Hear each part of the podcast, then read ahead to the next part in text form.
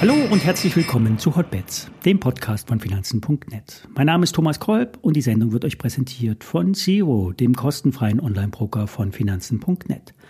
Alle nachfolgenden Informationen stellen keine Aufforderung zum Kauf oder Verkauf der betreffenden Werte dar. Bei den besprochenen Wertpapieren handelt es sich um sehr volatile Anlagemöglichkeiten mit hohem Risiko. Dies ist keine Anlageberatung und ihr handelt auf eigenes Risiko.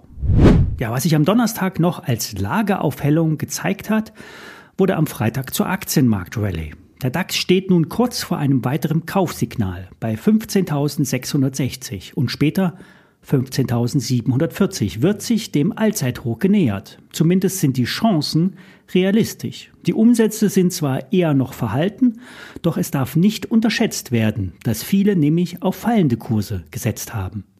Erst unter 15.530 haben die Bären eine Chance, dass die Erholung verpufft. Bei den amerikanischen Indizes kann es beim S&P 500 bis auf 4080 oder 4120 Punkte gehen. Sollten wir jetzt wieder unter 4000 Punkte und dann später erneut unter die 200-Tage-Linie fallen, wäre die Richtung klar, fallend. Ich würde im DAX derzeit keinen weiteren Short wagen. Dazu ist der europäische Aktienmarkt einfach zu stark. Beim S&P 500 werde ich in dem Bereich um 4100 einen Short-Einstieg prüfen. Mehr dazu morgen im Trade der Woche. Letzte Woche haben wir über die Aktie der Porsche Holding gesprochen. Dank der guten Nachrichten aus dem Hause VW ist die Aktie am Freitag angesprungen. Die überraschend hohe Dividendenausschüttung bei VW wird der Porsche Holding besonders gut tun. Denn die Porsche Holding kontrolliert über den Besitz der Stammaktien von VW und Porsche den Autokonzern VW. Die Porsche Holding hat das Aktieninvestment durch Kredite stark gehebelt. Die Dividende von VW wird unter anderem die Zinsen für die Schulden finanzieren. Und es wird dazu reichen, selbst eine ordentliche Dividende auszuschütten.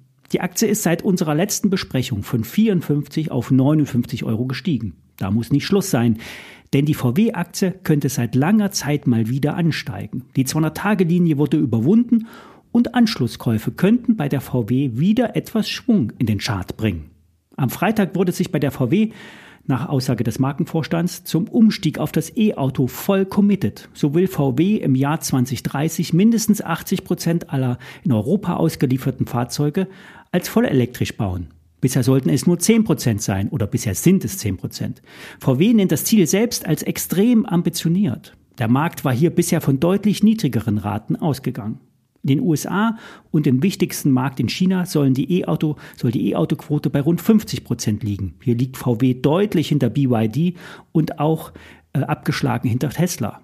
Obwohl, wenn man alle Marken, VW-Marken zusammenzählt, ist der Abstand doch nicht so groß. Bei VW sind viele Experten derzeit skeptisch, zumindest aus fundamentaler Sicht.